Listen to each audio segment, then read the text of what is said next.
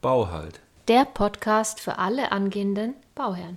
Häuserparks. Was ist das? Was kann man davon erwarten? Und was hat man davon als Bauherr? Hi, hier ist die Sophie. Und der Flo. Und wir begrüßen euch zu einer weiteren Podcast-Episode hier bei Bauhalt und wollen jetzt hier mit dem Thema Häuserparks starten. Und Flo, was ist das überhaupt? Ein Häuserpark kann man sich vorstellen wie eine Messe. Man kommt rein, überall stehen, klar, wie es der Name schon sagt, Häuser. In alle Häuser kann man reingehen, alle Häuser kann man besichtigen. Man kann Gespräche da drin führen, man kann sich einen Überblick verschaffen, was ist aktuell Stand der Dinge bei neuen Neubauten, bei neuen Häusern, wie sind die aufgebaut. Man kann sich da drin mit den Hausbauverkäufern unterhalten. Mhm. Diese Häuserparks gibt es ganz viele in Deutschland verteilt. Wir zum Beispiel waren jetzt in dem Häuserpark in Poing. Und dann gibt es auch noch welche oder einen in Günzburg, in Nürnberg, in Fellbach. Und auf Google kannst du dich auch informieren, ob in deiner Nähe auch noch ein Häuserpark ist. Es gibt noch viele, viele weitere, die wir jetzt nicht alle aufgezählt haben. Aber es rentiert sich, da mal nachzuschauen. Und es rentiert sich vielleicht auch ein bis zwei Stunden zu fahren, um in den nächsten zu gelangen. Ich finde auch, äh, man muss sich das wirklich als Tagesausflug sehen, also schnell rein, einmal durchschauen, wieder raus, ist in dem Fall halt nicht, ja, weil es hat natürlich klar, jedes Haus ist groß und ähm, interessant und man sollte das Ganze in Ruhe machen. Wir haben das dann auch so gemacht. Wir waren dann da auch Mittagessen und haben das dann auch mal ein bisschen auf uns wirken lassen. Ähm, das ist wichtig, dass man da wirklich Zeit mitbringt.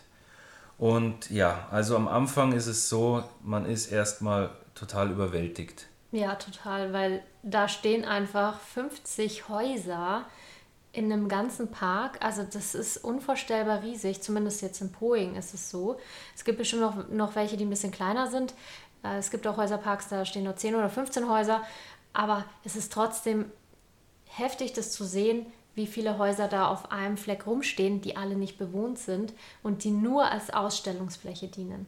Ja, und ähm, ihr macht euch selber, tut euch selber einen Gefallen, wenn ihr im Vorfeld vielleicht schon mal so ganz leicht äh, in euch geht und überlegt, was gefällt euch denn? Seid ihr eher die Typen äh, Massivholzhaus, Holzständerhaus, Ziegelhaus?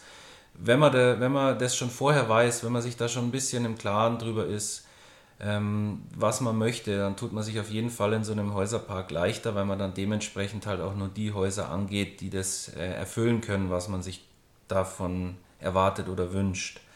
Ansonsten ist es so, äh, nimmt Prospekte mit. Wir haben kiloweise Prospekte mit heimgenommen, weil man an dem Tag keine Entscheidung treffen kann, beziehungsweise auch vielleicht nicht sollte. Man sollte wirklich das dann nochmal alles in Ruhe durchgehen und sich überlegen. Ja, und wir waren insgesamt dreimal da und beim allerersten Mal wussten wir noch gar nicht mal, dass wir sicher bauen können. so ging es los, aber wir haben uns trotzdem schon mal informiert, wie können Häuser so aussehen, was gibt es da so. Aber man darf nicht die Erwartung haben, dass man da einmal hinfährt und dann sofort eine Firmenentscheidung treffen kann, also den Baupartner findet, weil das ist nicht möglich, meiner Meinung nach. Also da müsste man öfters hinfahren und beim ersten Mal sich wirklich einfach nur einen Überblick zu verschaffen, um dann zu Hause ganz in Ruhe die Grundrisse durchzuschauen, die Firmen vielleicht nochmal zu recherchieren, die ähm, oder die Häuser, die einen angesprochen haben und dann gezielt mit einem Termin dahin gehen. Genau, wichtig ist eben, wie es die Sophie gerade gesagt hat, nicht am Anfang gleich äh, zu hoffen, man entscheidet sich an dem Tag. Auch sich vielleicht gar nicht so viel unterhalten, erstmal mit irgendwelchen äh, Hausbauverkäufern, weil Natürlich will jeder den Kunden für sich gewinnen und natürlich wird man dann festgenagelt auf irgendeine Art und Weise und deswegen erstmal wirklich nur einen Überblick durchschlendern, schauen, vorher vielleicht Gedanken machen, wie ich schon gesagt habe, was für ein Haus. Auch mit den, mit den Aspekt ökologisch, Wandaufbau, wenn man da im Vorfeld schon sich vielleicht ein bisschen Gedanken macht, muss man nicht, aber hilft einem weiter, wenn man zum Beispiel sagt, man möchte ein ökologischen Wandaufbau, dann fallen da auch einige Firmen schon mal raus.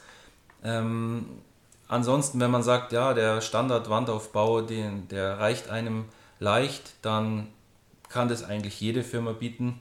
Also jede Firma hat einen Standard-Wandaufbau und Manche Firmen haben dann auch einen sehr ökologischen Wandaufbau. Sowas könnte man sich vorher dann auch schon mal überlegen. Ja, und was wir am Anfang nicht so gut wussten, ist, dass man bei ganz vielen Firmen die Grundrisse individuell verändern kann. Weil die, also am Anfang waren wir da wirklich sehr blauäugig und haben dann auch gedacht, die Häuser kauft man vielleicht so, wie sie da stehen. Dann hat man die Kataloge gesehen, hat gesehen, die bieten andere Grundrisse auch an. Also die haben, manche Firmen haben schon über 100 vorgefertigte Grundrisse für schöne Häuser. Aber man kann auch bei den meisten ein richtiges Architektenhaus planen und mit dem Architekten zusammen, mit einem eigenen oder von der Firma, äh, seinen eigenen persönlichen Grundriss entwickeln.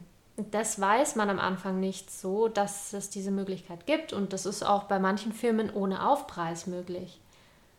Und da ist es ähm, bei uns eben auch so gewesen, dass wir einen Grundriss, der schon existent war, genommen haben und den wirklich, würde ich sagen, relativ stark verändert hatten. Natürlich, ja, ganz am Anfang. Ganz am Anfang, ja. Und natürlich ist auch ähm, nicht schlecht, wenn man schon sein Grundstück weiß und schon vielleicht einen Grundriss findet, der grob da reinpasst. Ja? Weil es ist klar, wenn das Grundstück das nicht hergibt, dann kann man nicht den Grundriss von seinem Traumhaus nehmen, wenn der viel größer ist, der Grundriss, als ja. das, was aufs Grundstück passt. Also so sollte man schon ein bisschen, aber dabei helfen einem dann auch ähm, ganz gut die Hausverkäufer, wobei das sollte man dann wirklich auch erst sagen, wenn man alle anderen Punkte sich ziemlich sicher ist. Ja, und eine Sache ist noch ganz wichtig zu sagen. Es gibt auch viele Firmen, die nicht in dem Häuserpark vertreten sind. Also da hinzugehen und zu denken, man hat jetzt alle kennengelernt, das ist nicht richtig. Das habe ich am Anfang gedacht. Aber wenn man dann auch noch ein bisschen Online-Recherche betreibt, da muss man aber, auch, also nicht auf der ersten Seite, Ergebnisseite, sondern Seite 2, 3 oder 5, findet man auch noch Firmen, die ganz, ganz andere sind. Also äh, das lohnt sich auch, da nochmal nachzuschauen. Denn natürlich ist es auch so, dass Firmen, die im Häuserpark vertreten sind, viel Geld für Marketing ausgeben und es äh, vielleicht kleinere gibt, die dann auch eventuell kostengünstiger bauen können, die eben nicht so viel Geld für Marketing ausgeben. Die sind nicht in den Katalogen, die sind nicht im Häuserpark, aber dementsprechend schwieriger zu finden. Genau. Und ähm, einfach diesen Häuserpark nutzen, um sich mal grob in eine Richtung zu orientieren. Ja, also uns hat es sehr, sehr viel gebracht. Und wenn du hinfährst, äh, so wie wir es gemacht haben, ohne dass du einen Bebauungsplan hast, dann kann man das einfach nutzen, um sich schon mal eine grobe Richtung zu suchen. Wie soll das Haus von außen aussehen? Soll es mediterran sein oder sehr modern, viel mit Glas oder Klinker oder da gibt es ja verschiedenste Stile, die da alle vertreten sind. So kann man das auch nutzen und vielleicht schon mal seinen, seine Innenaufteilung so ein bisschen ein Gefühl dafür zu kriegen, wie möchte man die Räume verteilt haben, weil da gibt es auch im Häuserpark äh, tolle und ganz verschiedene Möglichkeiten für die Innenaufteilung. Es ist einfach schön, da mal durchzulaufen. Es macht einfach Spaß. Aber wenn du deinen Bebauungsplan schon hast, dann macht es am aller, allermeisten Sinn, den vorher zu studieren und auswendig zu wissen, dass man dann auch wissen kann, passt dieses Haus, wenn du irgendeinen so Grundriss siehst, überhaupt von der Breite da drauf? Denn das ist nicht ganz leicht. Genau, und auch so Themen dann eben im nächsten Schritt anzusprechen. Baut diese Firma mit deiner Dachneigung, Dachart, Dachform XY, mhm. ähm, weil nicht jede Firma baut alle Dächer zum Beispiel. Nicht jede Firma gibt alle Grundrisse her von den Größen.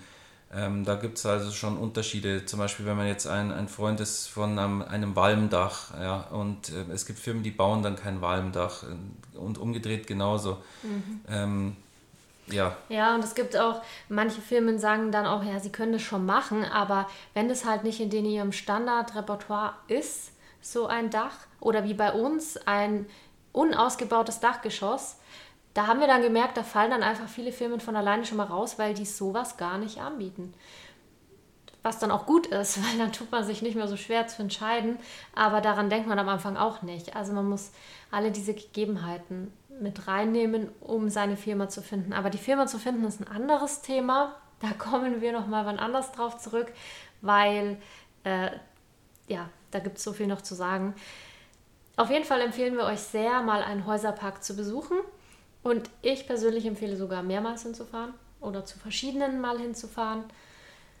Wir waren insgesamt dreimal und am besten wirklich alles in Ruhe. Also nichts überstürzen, alles in Ruhe, sich nicht irgendwo festnageln lassen oder irgendwas aufschwatzen lassen oder aufdrängen lassen, ganz in Ruhe.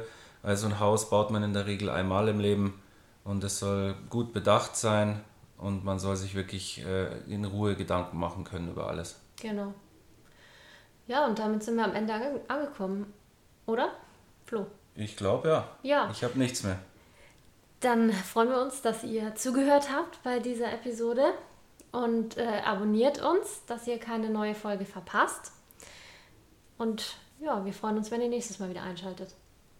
Ja, bis dann. Bis dann. Ciao. Ciao.